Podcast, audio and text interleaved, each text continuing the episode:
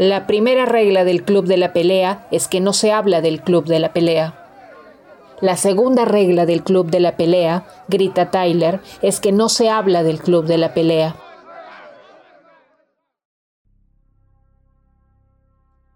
El podcast del Hipna presenta la segunda sesión de su club lector.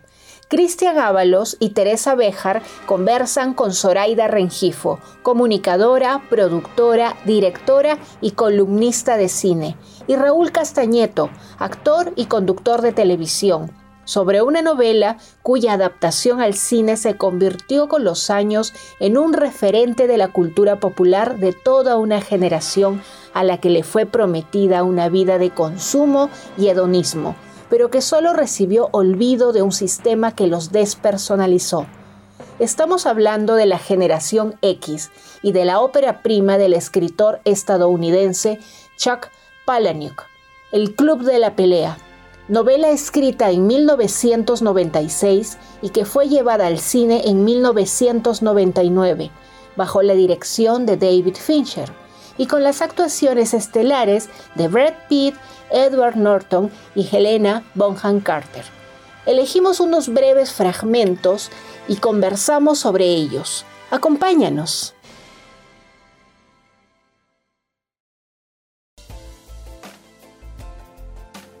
¿Cómo están chicos? ¿Cómo, cómo les va? Hola Cristian, ¿qué tal? Mucho gusto con, los chicos, con Raúl y con Teresa. Estoy encantada de estar en, este, en esta nueva versión.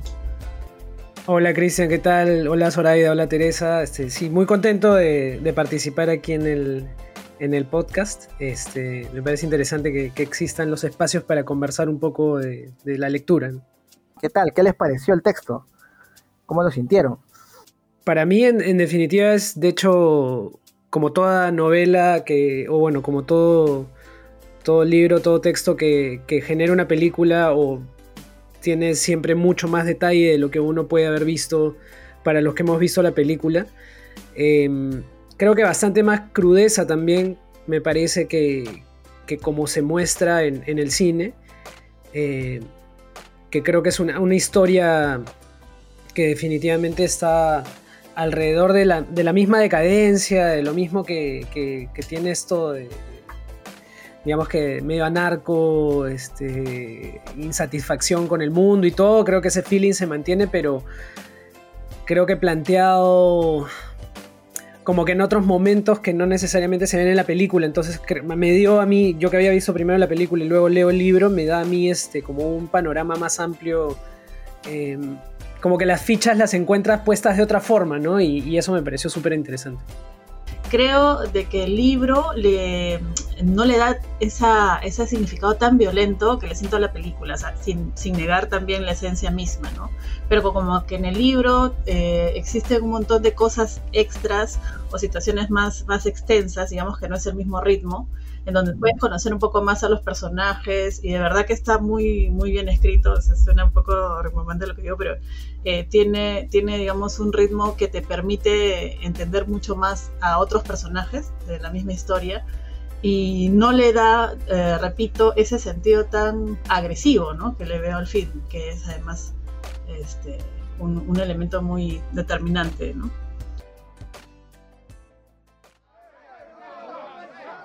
No, lo quiere todo. Los cánceres y los parásitos. Marla entorna los ojos. Nunca soñó que pudiera sentirse tan maravillosamente bien. De hecho, se sentía viva. Tenía la piel más clara. Nunca había visto a un muerto. No sabía bien qué era la vida porque no tenía con qué contrastarla. Ah, pero ahora conocía experiencias de agonía, muerte, dolor y pérdida, llanto, temblores, terror y remordimientos. Ahora que sabe a dónde vamos todos, Marla disfruta cada instante de la vida. Presenta de alguna manera a Marla, que es un personaje a mi parecer fantástico. Y en el caso de ustedes, no sé qué, qué es lo que opinan, qué, ¿Qué recuerdos tienen de Marla cuando leyeron el libro? Eh, me trae mucho a, como que carga, tiene, tiene una carga muy pesada en su vida en general, ¿no? O sea, ella en esta búsqueda de, tantos que están metidos en este universo, de, tratar de conseguir un espacio donde sentir, no digo calma, porque en realidad mucha calma no hay, pero digo, una, especie de pertenencia, lugar, paz. Em, ella carga con un montón de cosas, ¿no? Las propias suyas, las de la madre, las de la relación que tiene con, bueno, finalmente con, con Tyler, con, con el personaje de la, el, principal, em, digamos que está llevada a la, a la no satisfacción de, ella misma, ¿no? O sea, creo que depende mucho de otras personas más que de ella misma para, para ser feliz. Me gusta mucho eh, de que puede ser, o sea, si tienes ya la concepción de este personaje, del narrador o Tyler, ¿no? Esta dicotomía entre ambos, aparece Marla y es como que un punto extra de toda esta actitud nihilista, de este poco miedo a la muerte, ¿no? O sea, es como que no han creado un personaje, por más que tenga una serie de problemas, conflictos, carencias, no han, no han creado el autor un personaje frágil femenino, ¿no? Ha creado un personaje bastante fuerte que incluso supera al protagonista en muchas cosas y que se torna bastante, bastante atractivo en la narración, tanto del, libro como de la película, ¿no? Eh, lamentablemente, claro, es, esto todo surgió a finales de los 90, en una época donde no se estaba reivindicando como ahora el tema feminista, pero yo creo que, que si nos quedamos con los personajes este, más ricos, ella creo que se lleva mucho crédito del impacto que ha tenido esto culturalmente, no solo en el libro, sino en la película en algún momento ya de tanto de esta dicotomía entre Tyler y, el narrador, este, pensaba, obviamente también habiendo visto la película, pensaba en algún momento de, y si Marla es otra personalidad de, este personaje, y dije, no, de ya, ya de repente es demasiado, ¿no? Pero... El lado femenino, el lado femenino. Claro, pero dije, quizás, quizás también puede ser que esté construido en función a a él, ¿no? Porque digamos que, o sea, la relación que crea con ella tiene que ver un poco con algo que él está buscando. Entonces se me pasó por la cabeza decir, uy, y si de repente, pero ahí dije, no, ya demasiado, demasiadas vueltas de tuerca para un solo, una historia que ya es, es bastante amplia. Claro, ya parece más Nolan que Fincher eso, pues, ¿no? O sea, hablando de, películas, ¿no? O sea, una, una vuelta más. ¿eh? Una combinación. No, pero oye, lo que dice Raúl es tan cierto que cuando uno ve, claro, tengo que partir de un punto que creo que acá hemos coincidido, ¿no? Eh, primero hemos visto la película de Fincher y luego hemos leído la novela. Entonces yo tengo demasiado presente a Elena, Elena Bonham Carter como Marla y a los personajes de Tyler como Brad, eh, Brad, como Tyler y al narrador como a, Edward Norton como narrador, ¿no? Y me quedo, me quedo marcado con esa imagen de ella que está así pues este es una Tyler, básicamente, ¿no? O sea, ¿qué hace una señora, una chica, en, un grupo de terapia de cáncer testicular? Por favor, díganme ustedes que, conocen el mundo, ¿qué hace una mujer en un grupo de terapia de cáncer fumándose un pucho? Pues, ¿no? O sea, hay que, hay que ser un poco eh, eh, fuerte, ¿no? O sea, por no decir este rayado o rayada en este caso para, hacerlo, ¿no? Y, y, que te importe tres pitos todo lo que te puedan este te puedan comentar, porque ahí fácil que, te callan, te dicen no fume acá o qué sé yo, y ella le da igual, ¿no? Porque se mantiene así. Así que eso de ahí, este, lo que decía Raúl, volviendo a ese punto, este, yo sí tuve que verla unas cuantas veces más para darme cuenta que efectivamente ella tenía contacto con el mundo externo y no solamente con, este, el narrador, pues. Y claro, hay un par de veces casi la atropellan, ¿no? lo, que lo que se ve en la película o también este vende vende ropa vende ropa robada es lo máximo. Entonces este se fresca ella. Claro y limpiecita pero por lo menos es consciente en eso ¿no? la, mujer ah, buen punto no, no, vendo cualquier cosa vendo ropa limpia ya está pues, está, está bien pues. Es que en realidad cuando ves este personaje del bueno narrador y Tyler que ya o sea, se va a una cosa tan extraña como volverse adicto a este, esta suerte de terapias que ya es súper raro, ¿no es cierto? Que alguien comience ahí a, volverse, ¿no? Este, muy cercano a todo eso, tipo terapia para poder dormir, aparece alguien que es más raro todavía que y que es la versión femenina en realidad de él, ¿no? Entonces eso es algo que uno no, no se esperaba, ¿no? En la narración. Y hay un tema que comentábamos con, con Teresa en la, en la previa, este, sobre el insomnio, ¿no? ¿no? Teresa? Este, acá hablamos obviamente de un trastorno de personalidad de parte del personaje principal, pero, pero esa cosa es disparada, o ese desequilibrio es disparado por, por el insomnio. Este, no, Teresa, este, e, eso empieza así, ¿no? Con la novela, ¿no?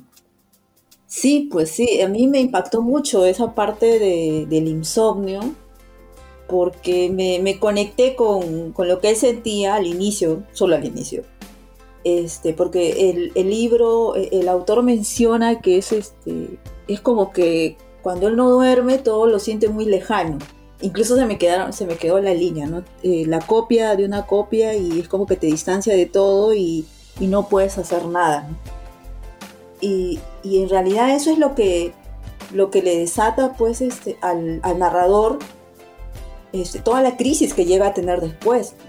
Me, me dejó pensando bastante, me, me, sentí muy identificada porque en algún momento yo he sufrido de insomnio, entonces me, la verdad que, me, tocó bastante esas, esas primeras líneas, que es casi con, con, lo que inicia el libro. Y, y creo que lo, lo, tomé de alguna manera bastante personal y me encantó. A mí me llama mucho la atención porque de verdad todos los personajes son tan raros en esta historia o sea, ¿qué médico te va a mandar a que vayas a una terapia, a un grupo de terapia de cáncer este, de testículos? Un médico mal pagado, definitivamente. No, un médico, o sea, tú dices, tengo un problema de insomnio y el médico te manda a un grupo de ayuda psicológica donde la gente tiene cáncer de testículos, o sea, para que aprendas del dolor, ¿no? O sea, de ahí nomás ya partimos de una cosa que ese médico está recontra rayado. Pues. Claro, e-, era, era como decirle, ¿quieres saber lo que es el dolor? Vive con mi sueldo, ¿no? Claro. Una cosa así. Claro. y vas a saber lo que es el dolor. A un personaje como Bob, que de frente va a tu encuentro con dos tetas inmensas para, para que te abraces. O sea, para, para confort, ¿no? para que llores, ¿no? Y que descubres que a partir de ese llanto por fin concibes el sueño. O sea, todo desde, desde que inicia es completamente este, original, por decirlo de alguna forma. Sí, a mí me, a mí me pasaba que de repente sentía que era como esto, ¿no? O sea, es, este, como dices, ¿no? Un doctor que, que, te manda a hacer esto, es como qué clase de doctores, pero digo, ese sistema o este espacio donde vive esta gente que, que no encuentra satisfacción de, de, nada, porque digamos que el mundo está roto, eh, su manera de escape es esto, ¿no? O sea, digamos que tratar de sobrevivir es estar con, con, los alejados de la sociedad, porque no ves en ningún momento, salvo los ataques, ¿no? Como que el estándar por ahí, no llegas a ver a los, a los que están bien, bien, ¿no? O sea, todos están como dentro del mismo momento de fastidio, inclusive hasta el mismo jefe del narrador puede ser que, que no esté satisfecho a pesar de ser un jefe, ¿no?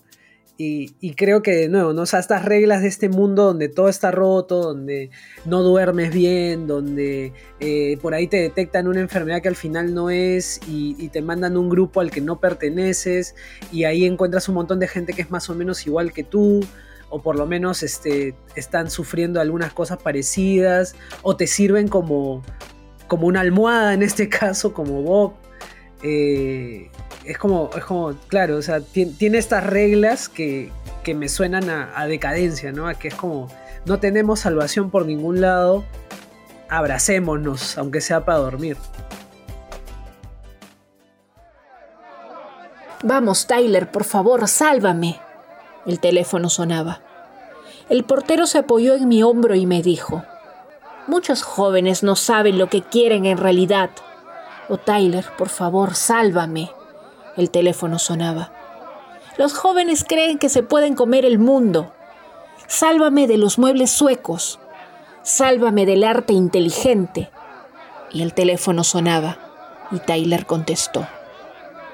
Si no sabes lo que quieres, continuó el portero, terminas teniendo un montón de cosas que no necesitas. Ojalá nunca llegue a realizarme. Ojalá nunca me sienta satisfecho.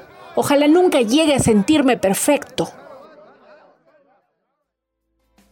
siento que, estamos muy conformes, o en todo caso hay, muchas personas en general en, la vida que están muy conformes o que viven en función a encontrar una conformidad.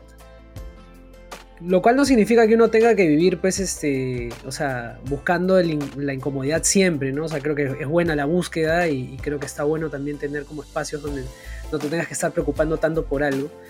Pero hay como una manera o una forma idealizada de vivir, ¿no? Eh, eh, no sé, termino el colegio, estudio en la universidad, salgo de la universidad, estudio una maestría, eh, consigo un buen trabajo, me caso, tengo hijos, pago colegio de hijos, pago universidades, me vuelvo viejo, mis hijos se van de la casa y finalmente puedo vivir, y, no sé, como que he estado cuestionando bastante eso en general en, los últimos tiempos, quizás por la edad, quizás porque, porque he, pasado por procesos también de cambio en general, de, digamos que de tomar estas decisiones para no sentirme conforme, que me hizo sentir de que este párrafo me, me resonara así, ¿no?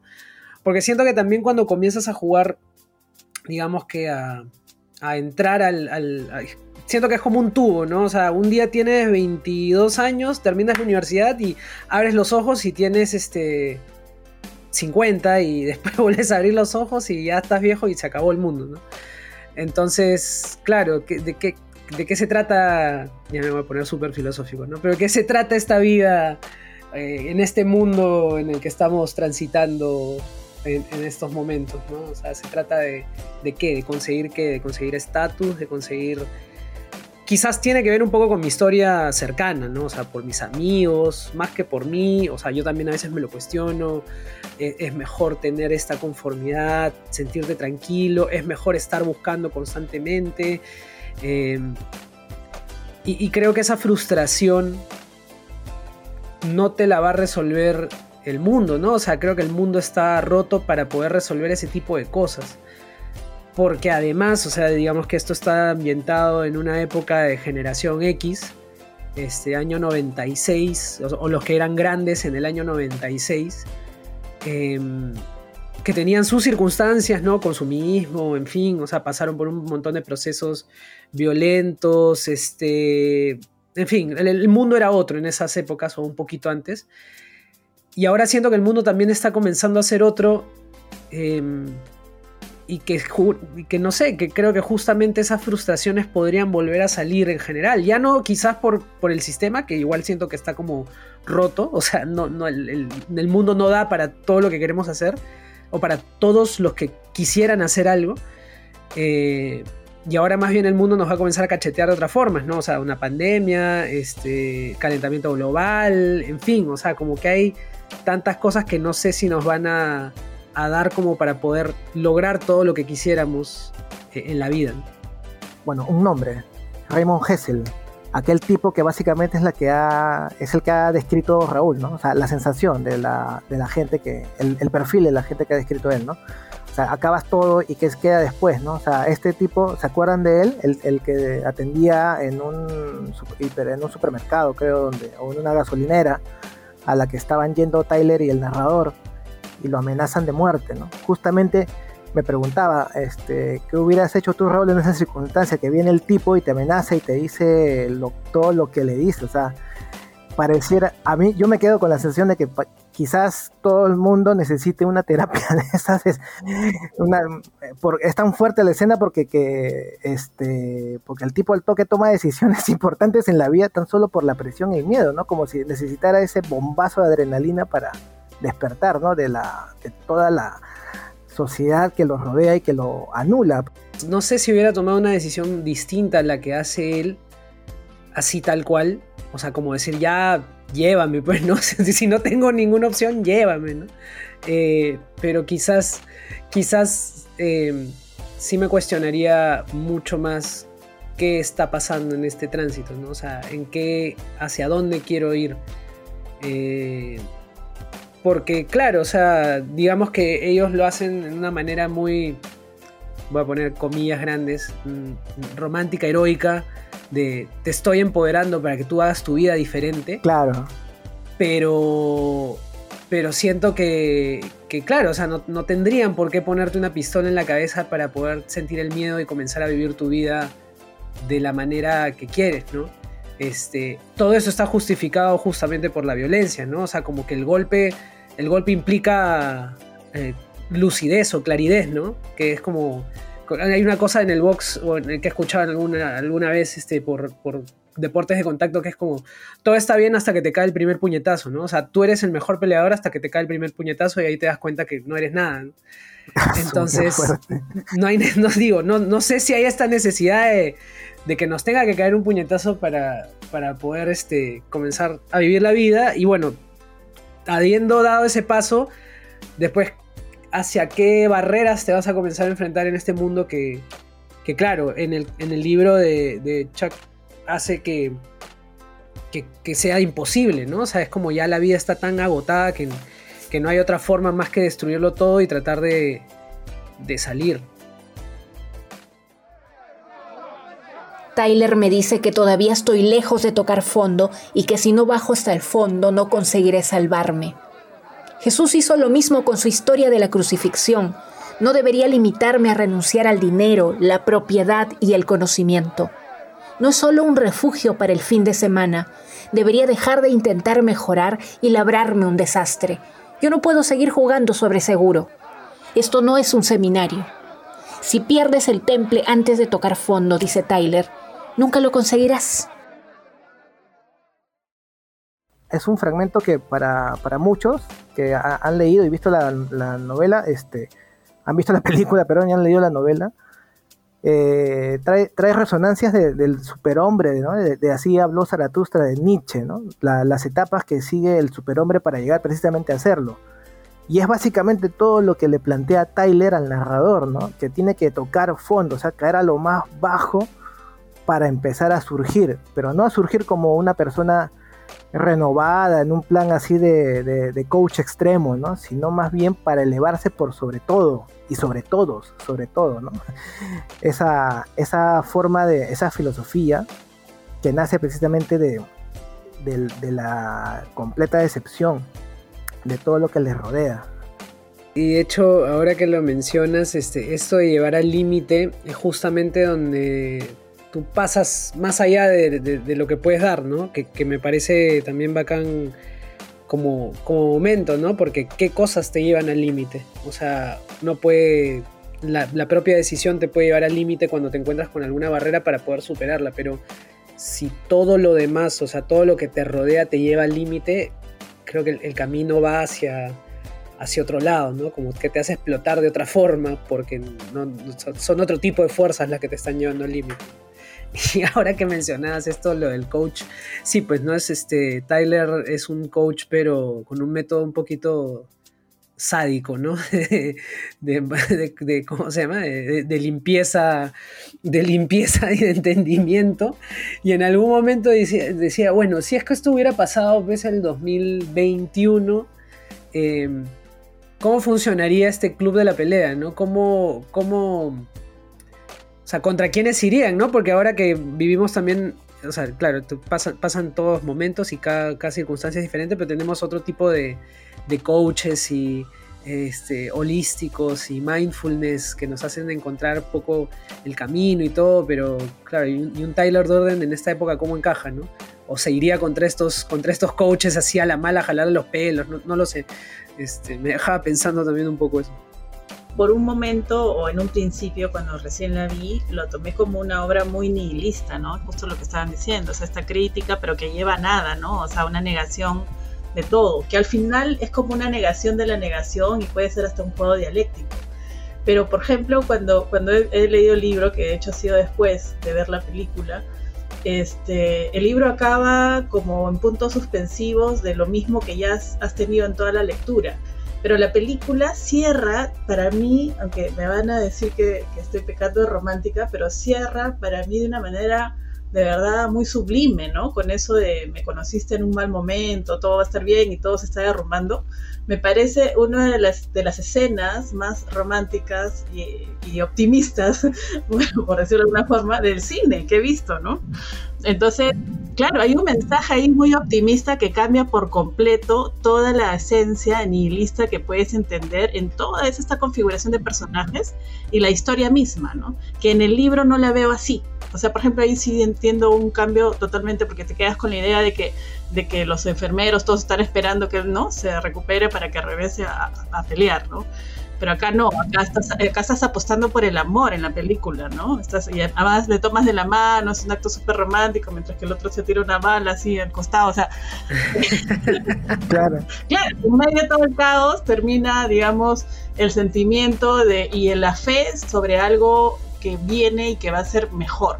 Entonces ahí cambia un poco y me parece una, una, un mix de conceptos filosóficos dentro. Puede ser que sea una versión también digamos, eh, necesaria, tipo hollywoodense, ¿no es cierto?, cinematográfica, que hace que cambie un poquito el sentido de todo lo que hemos visto en toda la película, ¿no?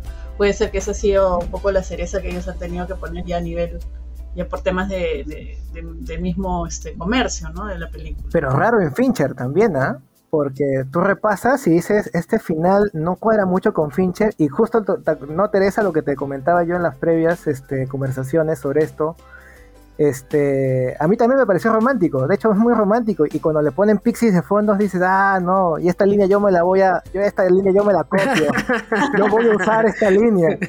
Esto está raro. ¿eh?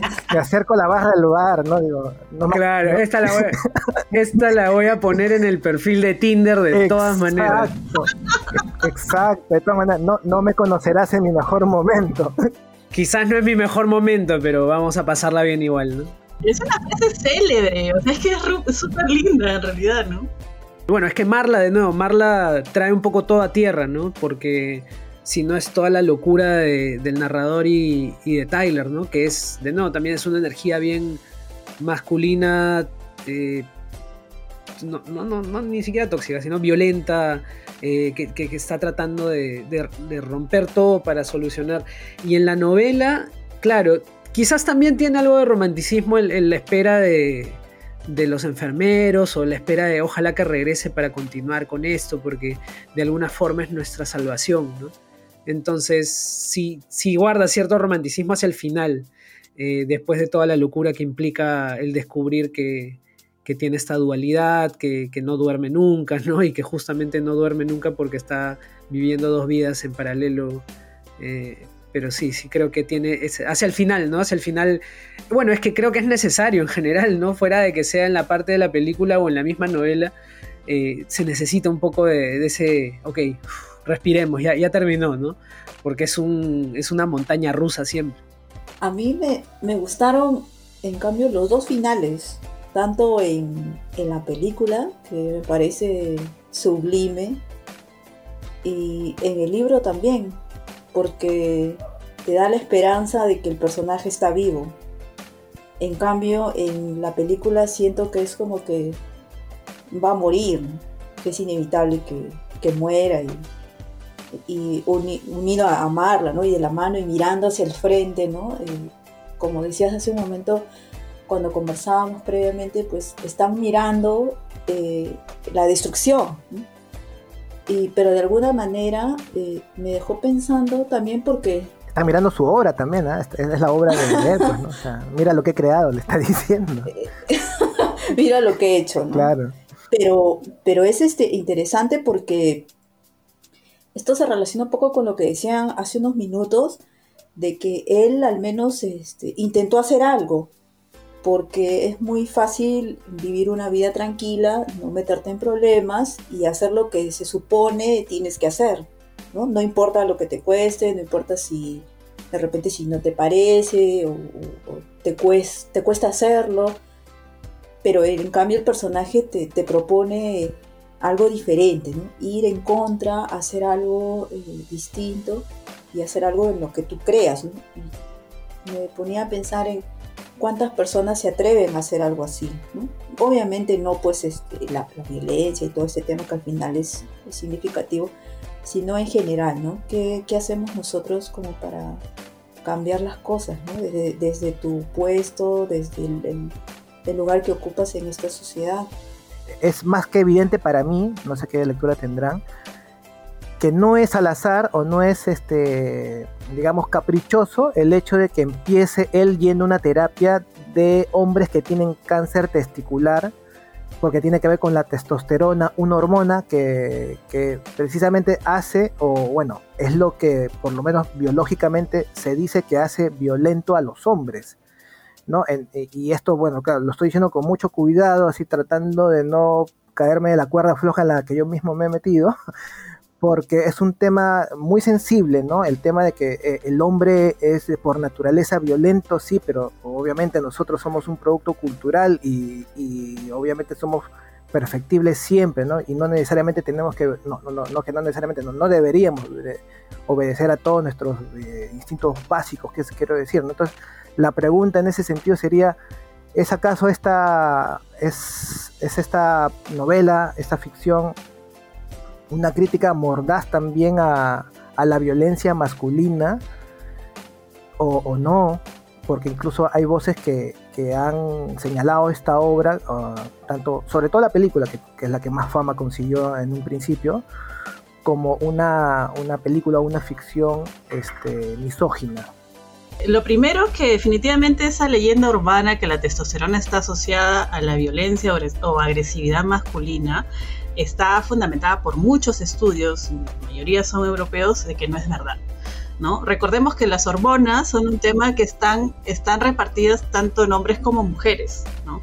pero eso digamos que no es, es una, es, digo, es una leyenda urbana porque no necesariamente está asociada, digamos, a los impulsos, ciertas cosas, pero no hacía aparir una idea de violencia o, o de agresividad con respecto al, comentario que has hecho de que si se considera Fight Club como una película o, el mismo libro como una obra misógena, yo diría que en muchos aspectos sí, y lo que corresponde justo al periodo, decía, de finales de los 90, donde todavía no había esta última ola feminista que hoy día ya está invadiendo todo el mundo, ¿no es cierto? Culturalmente, además cambiando muchos patrones.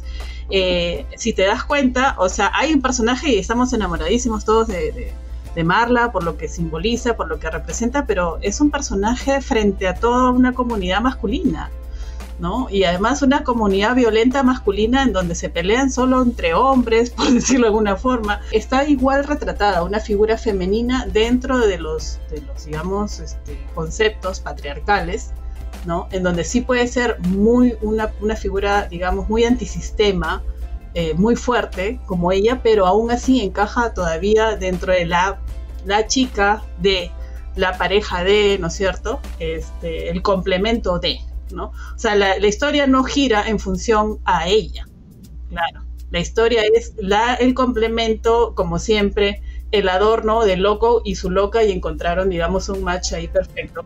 Claro, porque eso es lo que han enseñado, ¿no? Una loca tan o sea, esta es, esta es la nueva versión de cuando Sally conoció a, cuando Harry conoció a Sally, me dice.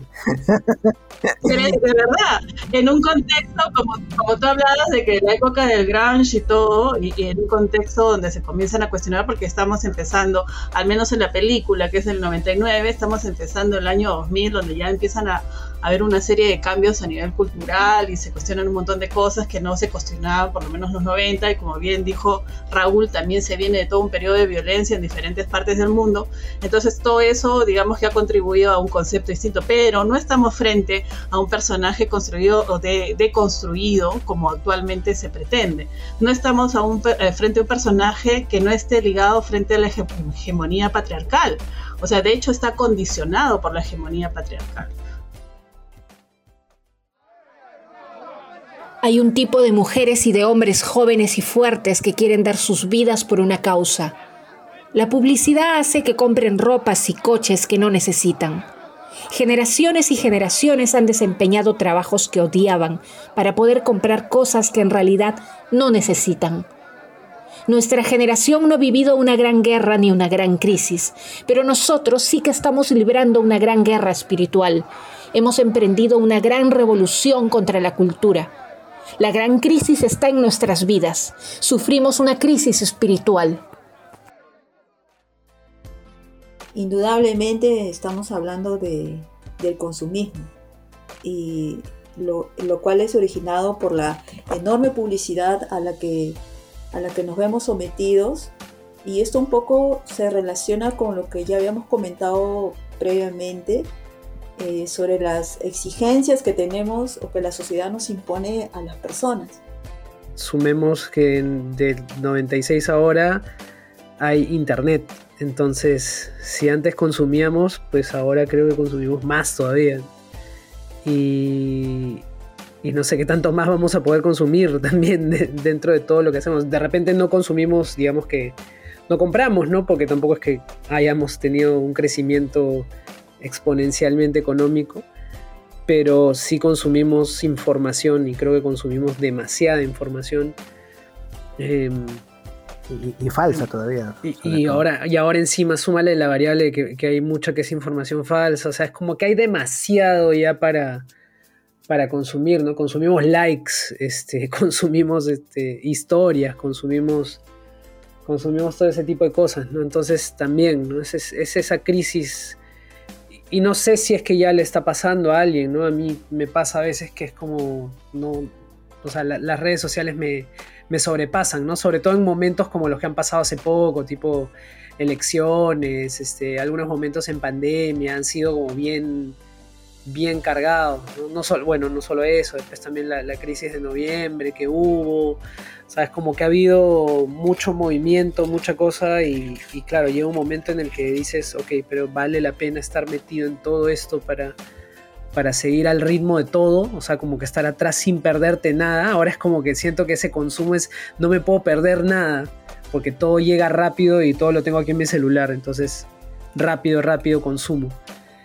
Em, me imagino que va a venir pues algún momento de, de, revolución espiritual sobre eso, ¿no? Eh, no sé en qué momento vendrá. Ojalá que venga en realidad, porque sí siento que, que, por ahí es necesario reconectar con otras cosas y comenzar a, a dejar de, de, estar en este ritmo tan agresivo de consumo, ¿no? Porque creo que sí es un ritmo agresivo de consumo, porque la velocidad de generación de cosas es, es agresiva, ¿no? No sé si es capaz, eh, un ser humano es capaz de tener TikTok, Instagram, Facebook, Twitter, eh, YouTube y vivir, además de ver miles de series este, con Netflix y, trabajar y dormir, o sea, podemos convertirnos en, en Durdens durante la madrugada porque no tenemos suficiente capacidad instalada como seres humanos para poder consumir todo lo que deberíamos consumir.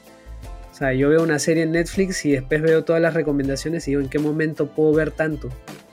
Yo creo que una de las cosas más importantes de esta película, que de hecho es una película de culto y que todos sabemos que no le fue muy bien al cine, le fue muy bien a la crítica y le fue muy bien después, ¿no?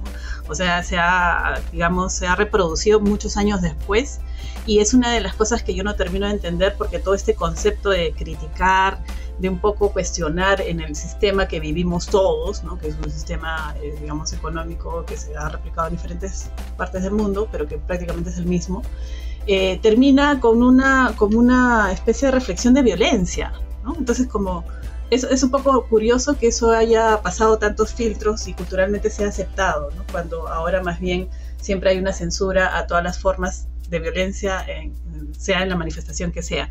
Pero creo que eso es lo principal, lo principal para mí de esta obra, es que deja ese cuestionamiento, o sea, el cuestionamiento de por qué vivimos como vivimos y esta eh, censura al consumismo que nos ha consumido, valga la redundancia, en una suerte de, animalitos, de comprar cosas, como dice bien ¿no? en la obra, que no sirven, ¿no? Este, y para ir sobre otra que tampoco te sirve y estar en ese, en ese sistema que es completamente desgastante. Creo que esa es la principal lectura que tiene esta obra, a pesar de que repito, la resolución es violenta y eso es lo que no termino de comprender cómo es que ha pegado, porque simplemente siento que es como, como una respuesta este, eh, a falta de recursos, a falta de expectativa, ¿no? Eh, no futuro, que es más, más relacionada con incluso el movimiento punk de los 70, pero que más o menos replica eso y que finalmente lo que ha generado en una, en una generación o de repente culturalmente es que podamos cuestionarnos el tipo de vida que hemos llevado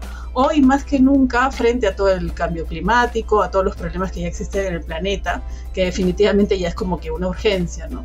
Entonces creo que si ahorita en el 2021 estamos cuestionando y cambiando muchas cosas, también tiene que ver con películas como estas que en su momento, finales de los 90, nos han empezado a hacer esa reflexión que en este momento sí es urgente, ¿no? No quisiera que pasemos por alto algo que, que es central en la novela para la resolución de la novela y de la historia, que es el grupo que en la novela se llama el Proyecto Desastres, ¿no? O Estragos, perdón, Estragos. Tiene nombre de discoteca. Este, el Proyecto Estragos, ¿no? que, eh, este... en, la, en, la, película creo que es Project Mayhem. Sí, exacto. Tiene un nombre más, más este más fuerte. Más a, más a discoteca de tecno así gigante. claro, sí o a proyecto eh, eh, cataclísmico o, catastrófico, ¿no? O sea, como proyecto Manhattan, una cosa así. Tiene un nombre así medio, medio, medio, medio fuertecito. Pero claro, es que esa, esa frase se supone, en la película lo tratan de una manera muy económica, muy cinematográfica, claro está, porque lo dice Tyler, pero acá usan un recurso que es muy importante porque te dice que tanta gente ya está involucrada porque está hablando un mecánico del que no se habla nada hasta esa página o unas cuantas previas, no sé si lo recuerdan, y está diciendo el narrador, habla él, pero son las palabras de Tyler, ¿no? Que, y es todo ese discurso, eso que leyó Teresa es parte de un discurso que está dando el tipo, pero inspirado por, por Tyler, y acá es donde, donde caigo finalmente, ¿no? La inspiración de Tyler, o sea, ¿quién es Tyler finalmente? Este, para dentro de este universo, ¿no? Es un, es un guía, es un mesías, es una es el superhombre, eh, para usar ese término nietzscheano, ya me pongo ya guachafamente, este, cultosamente guachafo, este, un término nietzscheano, ¿no? De, este, y por eso él tiene la, autoridad como para ya empezar a tener seguidores, ¿no?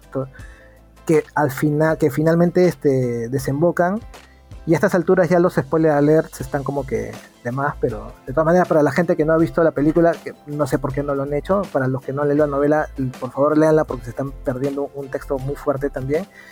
Este, llega el desastre de la muerte de Bob, pues, ¿no? Que creo que era una, me atrevería a decir, quizás tengan ustedes lectura distinta, una persona por la que el narrador sí llega a sentir algo de afecto no sé si por las tremendas, este, los tremendos, los tremendos pechos que son como el pecho de Dios. Ya ves, Claro. Y dale. ya, no, no, yo digo, estoy citando, estoy citando, estoy citando el texto. Entonces, este, eso de ahí, ¿no? Este, es, es fuerte como, como el club de la pelea, el, vamos a decirlo también entre comillas, el, que solamente era, que solo era un, un este, club para sacarse la mura unos con otros, termina derivando en eso. Ahí también está la moraleja que, creo que eh, complementa un poco la, el inicio, ¿no? El inicio que empieza con cáncer testicular, testosterona, que en este universo de la de Palanic son sinónimos de, de, o bueno, relacionados a la violencia, acaba pues en una violencia total y descontrolada, ¿no?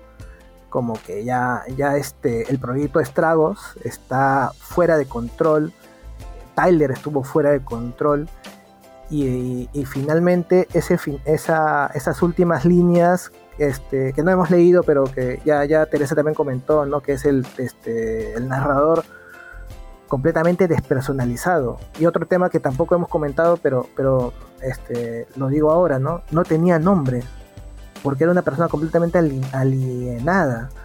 Y acá ya lo pierde por completo porque le empiezan a decir señor señor Tyler, ¿no? Señor, este, es, qué sé yo, pero ya, ya, ya es Tyler, ya, ya no es el otro, sino solamente existe ahora Tyler Darden. Y como le comentaba a Teresa en, las conversaciones previas, este, a mí me deja desolado. A diferencia, como lo dice Zoraida, ¿no? El final de la película, romántico, vamos a usar esa palabra porque está bonita, un, final romántico contra un final completamente desastroso que te deja pues el sinsabor de que el tipo no va a salir de donde está, ¿no? Ya, me fui en floro. Ya está, ya. Ya lo Yo creo que inclusive esto de que no tenga nombre es a propósito, ¿no? Me parece por ahí que puede serlo. Le doy la interpretación de que, claro, estás metido en toda la masa, entonces eres cualquiera, ¿no? Pero cuando comienzas a hacer algo ya eres Tyler Durden. Antes de eso era, era un número más, era un este, trabajador más, era un X, ¿no? Y recién cuando comienza a hacer todo esto en contra, o, ir contra la avalancha de cosas con las que tiene que luchar, ahí es donde él gana su nombre. Entonces no sé si hay también un significado detrás de si comienzas a, luchar puedes ganar un nombre dentro de esto, ¿no? Porque inclusive creo que en la, en la obra también se habla de, que él va a pasar a la historia. alguno de los que le conversa sobre, en uno de sus tantos viajes en esto que comienza a buscar a, a Tyler, eh, le dice, ¿no? Pero usted es como, usted va a pasar a la historia, usted va, a quedar, ¿no? Eh, y claro, va a quedar porque hizo algo. Si no hubiera hecho nada, es más, ni siquiera ellos mismos este, terminan teniendo un nombre hasta que mueren.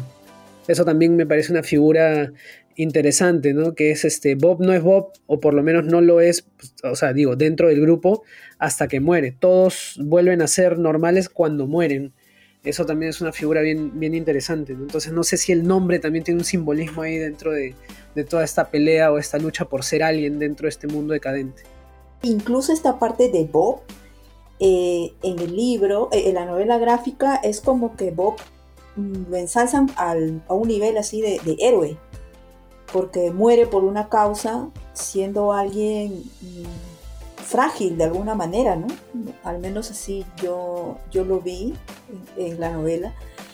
Y, cuando Bob muere, bueno, supuestamente muere, no sé si, contarles, pero en, no sé si me, permiten, pero en, en, la novela Bob está vivo. Hay algunos personajes... En la novela gráfica. Sí, perdón, en la novela gráfica está vivo y es un héroe reconocido. Incluso como decía Raúl, eh, al morir o, luego, luego, que está vivo, es como que obtienes respeto. Me quedó esa, esa idea, ¿no? De al hacer algo, creer en algo e ir por ello, obtienes respeto y por tanto un nombre. Me, gustó bastante. Incluso lo dibujan como una sombra y luego como que poco a poco va apareciendo, ¿no? Porque justamente lo dibujan como cuando va apareciendo poco a poco Bob de nuevo, como que le dibujan el pecho, ¿no? Y tú lo miras y dices, no puede ser, es Bob. Y sí, pues en las siguientes páginas ves que es él. Sí, y ya me fui otra vez. Hemos acabado con el club de la pelea. ¿Hay un comentario? ¿Nos quedamos con la reflexión final de, de Zoraida o alguien quiere complementar algo sobre, sobre esa pregunta que lancé? Que era una pregunta que incluso se la hacen a Chuck Palahniuk en alguna oportunidad sobre la misoginia ¿no? de, la novela, sobre eso básicamente, ¿no? de, la, de la misoginia de la novela. Lo otro ya era cosa mía, pero, pero este... Se ríe. no, es que, es que sí, yo, yo sí creo que hay un poco, o sea, quizás ahora somos más conscientes de eso, ¿no? Pero yo creo que sí, o sea, del hecho que también todos, todos son personajes masculinos, ¿no? O sea, la aparición de Marla es como decía Soraya, es como, es, un poquito un arquetipo, un estereotipo de la, de la pareja de esta generación grande, así toda eh, atribulada con cosas y todo, pero que sigue ahí, ¿no?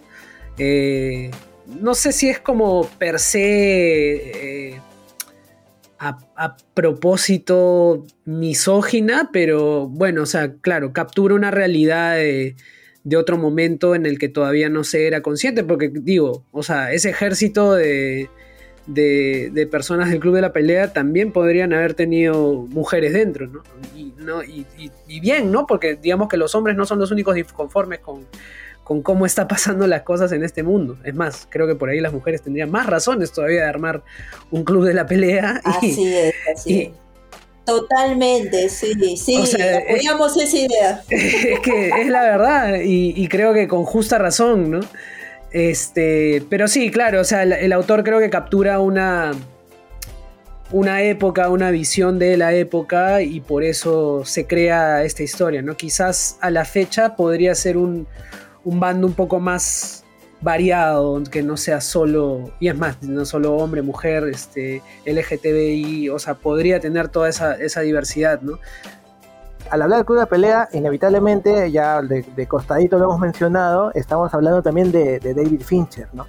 Y una filmografía muy importante y muy ligada pues a la época, ¿no? Él es un gran videasta, ¿no? Hay que recordar eso, un, videasta espectacular que además ha, hecho videos para gente, o sea, no sé, tipo Madonna, ¿no? Este, o sea, ha hecho cosas increíbles y tiene, tiene, es muy productivo y como tú dices, además es una persona ligada siempre al éxito, ¿no? Este, es increíble, por ejemplo, la última película que ha sido ya presentada en, Netflix, Mank, no sé si la han visto en blanco y negro, este, que es, un, es una cosa prodigiosa, ¿no? A nivel sobre todo formal de toda su propuesta de color y todo lo demás. O sea, es que siempre él trata un poco de marcar tendencia, eso es lo que me llama la atención mucho de él, ¿no? Siempre está marcando tendencia y en su momento, cuando sale con Facebook, cuando mucha gente dijo de que Facebook no iba, no pasaba nada, y miren lo que es ahora. y fue finalmente la película, la única película por, por la que él ha sido realmente reconocido, ¿no? Entonces, en realidad tiene una carrera impresionante. Tiene una carrera impresionante como director de cine, como visionario, digo yo, porque siempre sabe eh, que, a qué época, digamos, darle un ingrediente eh, singular, original, romper los estereotipos y encima en el lado visual, eh, como videasta, es, es este, también muy sobresaliente, ¿no? O sea, Fincher en verdad es toda una, una celebridad, ¿no? Y él, él, no marca una tendencia a sus personajes femeninos, o no, no, no lo logro yo este, identificar. ¿Tú tienes alguna idea distinta a esto? Porque, por ejemplo, la película que ha mencionado, este, Red Social, este, el interés romántico de, de Zuckerberg, ¿no? Que el tipo la trata pero mal, ¿no? O sea, de una manera horrible lo que le hace al inicio de la película. Lo contrasto con Mank, el personaje de Amanda Siegfried, no sé si dije bien el apellido, que e, es, es creo lo que tú decías sobre el Club de la Pelea, ¿no? Es la pareja, tiene todo el estereotipo de ser la pareja que acompaña al gran hombre, ¿no? Que si no me equivoco es, Lo que acabas de decir me parece súper importante porque en realidad todas las mujeres de todas sus historias y todas sus películas siempre acaban mal. O sea, acuérdate, este, la, chica con el, dragón, tatuado, o sea, igual, ¿no? Es esa sensación al final de decepción, de traición, ¿no es cierto? Porque es también una adaptación que él hace. O sea, este, Perdida, si han visto Perdida del 2014, también es una película donde la mujer acaba mal parado. si me pongo a pensar como feminista, Fincher no tiene nada de aliado después, ¿no? es un enemigo total de, género, no hay forma. Lo que, lo que acabamos de descubrir, Fincher. La única vez que le he visto sacar un personaje femenino realmente potente ha sido en la habitación del pánico con Jodie Foster, ¿no? A pesar de que estaba en una situación de conflicto, ¿no es cierto?, este, frente a estos invasores, por decirlo, pero digamos que sale una mujer con mucho temple, una guerrera, es, es completamente distinto a todas las visiones que nos ha mostrado en todas las otras películas, incluso en Zodiac, ¿no? Zodiaco. Seven también tienen que recordar que igual son la mujer víctima, ¿no? Que termina ya estar en cómo. Entonces, siempre es esa, esa es un poco la, tónica de su obra. Salvo en esta película, creo que es la única. Benjamin Button, ¿qué opinas? De eh, Daisy, no, es que cabe mal, bueno. ¿Cuál, cuál? el, curioso caso de Benjamin Button. Ah, claro, pero es que ya está más, más ligado también a la historia misma de esta, de esta persona que decrece, ¿no? Este, ahí también la mujer no es que sea tan, tan determinante, ¿no? Es más el, personaje este que encarna Brad Pitt. Entonces, digamos que la mujer en sí no es lo, central nunca, ¿no? Salvo en esta película que sí de verdad me parece lo más, eh, lo más potente que ha habido a nivel de, figura femenina. Chicos, qué interesante, qué agradable conversación. muchas gracias. Aprovecho entonces para invitarlos a, a, todos los que están escuchando y a ustedes también este, al estreno de 321 Impro, que estamos volviendo ya nuevamente al teatro presencial con todas las medidas de seguridad posibles en la cúpula de las artes en el Jockey Plaza. A partir del 9 de septiembre, las entradas están en la misma página de la Cúpula de las Artes. Y nada, cualquier información en mis redes, ya sea Instagram, eh, Facebook o Twitter, ahí estoy, por ahí ando. Próximamente más en TikTok. Sí, muchísimas gracias Cristian por esta oportunidad, ha estado súper interesante, gracias Teresa, gracias Raúl. Eh, bueno, espero que me puedan seguir, estamos, eh, escribo en Sudaca cada 15 días la columna de cine que se llama Con Anteojos. Ahora ha salido justo un tema de la Bicentenaria que está muy interesante sobre una propuesta de mujeres, hablando desde el punto de vista feminista, sobre mujeres, realizada por mujeres dirigida, actuada por mujeres, este, y va, creo que de julio, bueno, está desde julio y se va hasta octubre, así que lea mi columna y de paso también chequen eso. Y, este, y nada, síganme en Sudaca por lo pronto y también en Sin Encuentro, donde escribo igual, lo mismo sobre cine.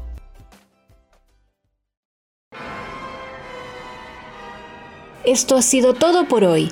No se pierda la próxima sesión de nuestro club lector en el que conversaremos sobre La canción de Salomón de Toni Morrison, una novela que no te dejará indiferente. Hasta pronto.